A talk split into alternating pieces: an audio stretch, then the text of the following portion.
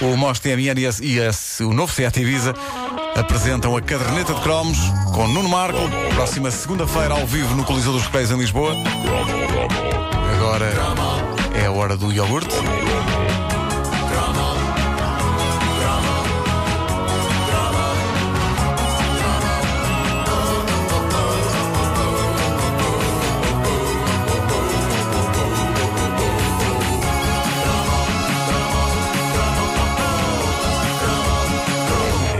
Os iogurtes sempre foram parte importantíssima das nossas vidas e já aqui nós celebramos esse eh, instrumento mítico da década de 80 que era a iogurteira. Eh, não havia casa que se precisasse que não tivesse essa maquineta milagrosa. Mas os anos Nunca 70 e tive. 80 Maravilhoso. Os melhores iogurtes de Nunca sempre. tive. Nunca eram- tive. E eu e ainda choro E traziam, traziam os seus próprios boiõezinhos Sim, com uma sim. tampa. Tão bom. Ai, que giro. Wanda, compra-me no Natal. Está bem. É uma bonita prenda de Natal, acho que se deu muito naquela altura, eh, no Natal. Mas não havia casa que não tivesse essa máquina Vai, milagrosa. Mas tens noção que vais levar com ao os- Já está. Aliás, vamos, cada um de nós vai-te dar uma. Vais ficar com, com três iogurteiras. Bom, mas os anos passar para 70 chamar o cão. Sim. e, e 80 são anos de grande fulgor também para os iogurtes que se compravam já feitos. Graças à página Facebook da Caderneta de Cromos, ouvintes desta rubrica devolveram-me à memória marcas há muito arrumadas eh, numa zona recôndita da minha mente, onde o sol não brilha e onde o iogurte azeda. E isto é poesia. E ao lembrar-me, eu praticamente senti o paladar desses iogurtes nas minhas papilas gustativas. Eu adoro quando os ouvintes me fazem isso. Isso e massagens nas costas. Se alguém se quiser chegar à frente para isso. acontece? força. Uma vez ou outra.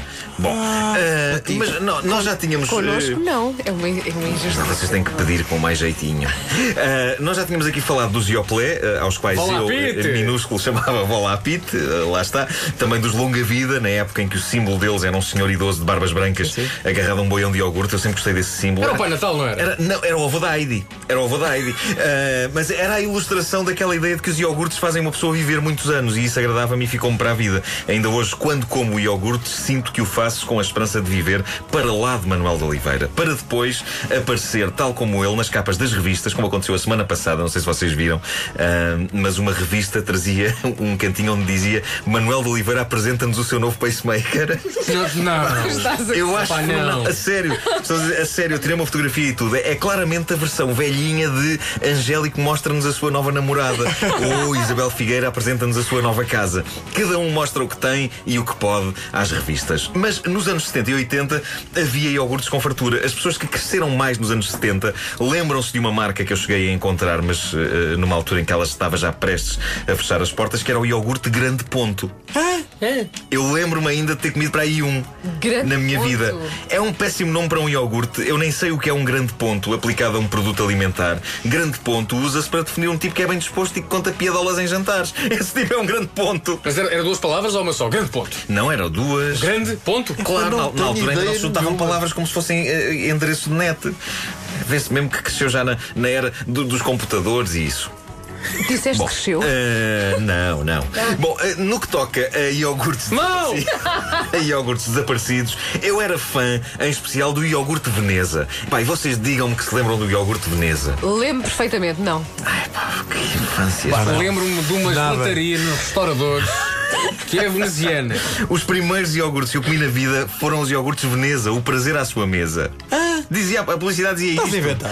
Era uma época em que toda a publicidade tinha de rimar, sob pena dos criativos irem para a cadeia. Porque havia uma, uma polícia de rimas. Era um departamento da polícia só para isso ser feito. Claro que sim. Ah, eu não sei se era. Era a não, de rimas e ah, armadilhas. Era. rimas e armadilhas. Bravo! Aplaudo esse trocadilho com gosto. Também não exageres, não é? Não foi mal.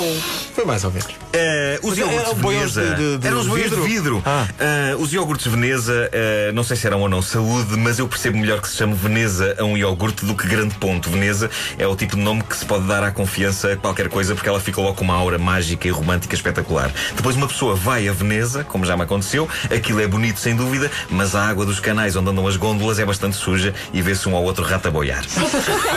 Eh, mas, mas pronto, saúde à mesa ou não, os iogurtes Veneza sabiam bem à brava, vinham em boiões de vidro, a gente sabia qual era o sabor através da cor da tampa. Lembro-me que havia um de framboesa que era particularmente gostoso e eu, uh, I pity da fool, que não se lembra dos iogurtes Veneza. E vocês não se lembram. Tenho pena de vocês. Os iogurtes Veneza vinham num boião de vidro, eh, uma tradição que voltou felizmente há uns anos, depois de muito tempo a vivermos só com caixas de plástico, o que não significa que não tenhamos sido felizes com o plástico. Toda a gente recorda com estima os incríveis iogurtes Vigor das caixas quadradas. Opa. Os Vigor naturais tinham flores na tampa, o que durante uns anos me fez acreditar que se comesse um mal me quer, aquilo ia saber a iogurte natural. Nada como experimenta, claro. Ah. Para comprovar, um dia Então? numa, numa saída com a turma da primária, comi um mal me quer, não só não sabia a iogurte natural, como por pouco não fui picado por uma vespa. Na página Facebook da caderneta, a Carla Garcia. A Carla Garcia, vocês já a ouviram, de certeza, porque ela é uma artista de dobragens muito talentosa eh, e já a ouviram em imensos filmes de animação, dos grandes. E a Carla eh, recorda aquela que para mim foi a mais falhada tentativa de renovar o conceito e a estética das embalagens de iogurte. Alguns nos anos 80, a Ucal, a Carla diz que foi a Ucal, eu não me lembro exatamente se foi, mas lembro das embalagens, umas embalagens eh, que eram numa espécie de esferovite em forma de ferradura, ou seja, retas atrás e assim curvas à frente, cuja tampa tinha de se destacar tinha de se destacar e aquilo era péssimo porque nunca se destacava bem, a embalagem ficava toda esquisita e eu penso ter comido pedaços de embalagem uma vez por outra. No fundo era iogurte com pedaços. Eh, Se Claro. uma pessoa não fosse que esquisita nasceu. no que toca a natureza, não se lembram disso, tinha que se destacar, tinhas uma tampa e aquilo depois. Era estranho. Nada como o belo boião de vidro. Hoje os boiões de vidro são uma coisa banal. Na altura, nos anos 70 e 80, depois de vazios. Santinha! Santinha! Obrigada. A Wanda está a desenvolver uma alergia a esta rubrica. Ah, uma pessoa faz isto, uns espirram, os outros ficam com uma espécie de uma. de, de- de- de- de uma. de uma. Urticária, de uma urticária, sim. de umas babas. Ah, mas eh, nos anos 70 e 80, os boiões, depois de vazios, eram recambiados para as escolas e usados para fazer coisas bonitas, eram pintados e Verdade. isso. Ah, as caixas de plástico de iogurte vazias também eram ótimas para construir bonecos. E o meu sonho, cheguem-se lá a mim, o meu sonho era juntar caixas suficientes para construir um boneco de tamanho natural, que era uma namorada. Eu queria fazer uma namorada com caixas de iogurte. A minha companheira, a minha, o Carla.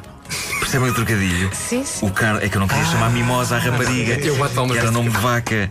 Mimosa era nome de vaca. E, e depois, e depois querias, de facto, eh, com- comê-la aos bocados? Queria, queria.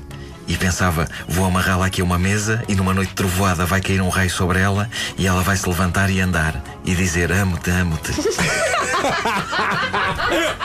Eu tive uma infância muito complicada. Que coisa tão doentia. Não, depois passou-me, depois passou-me. E em vez disso fiz um, fiz um, em vez disso fiz um robô. Um, um robô. A caderneta de cromos com o Nuno Marco, uma oferta Mosh TMN e Seat Ibiza em contagem decrescente para a apresentação ao vivo. É segunda-feira no Coliseu dos Recreios em Lisboa, levando à prática a teoria We Can Do Anything.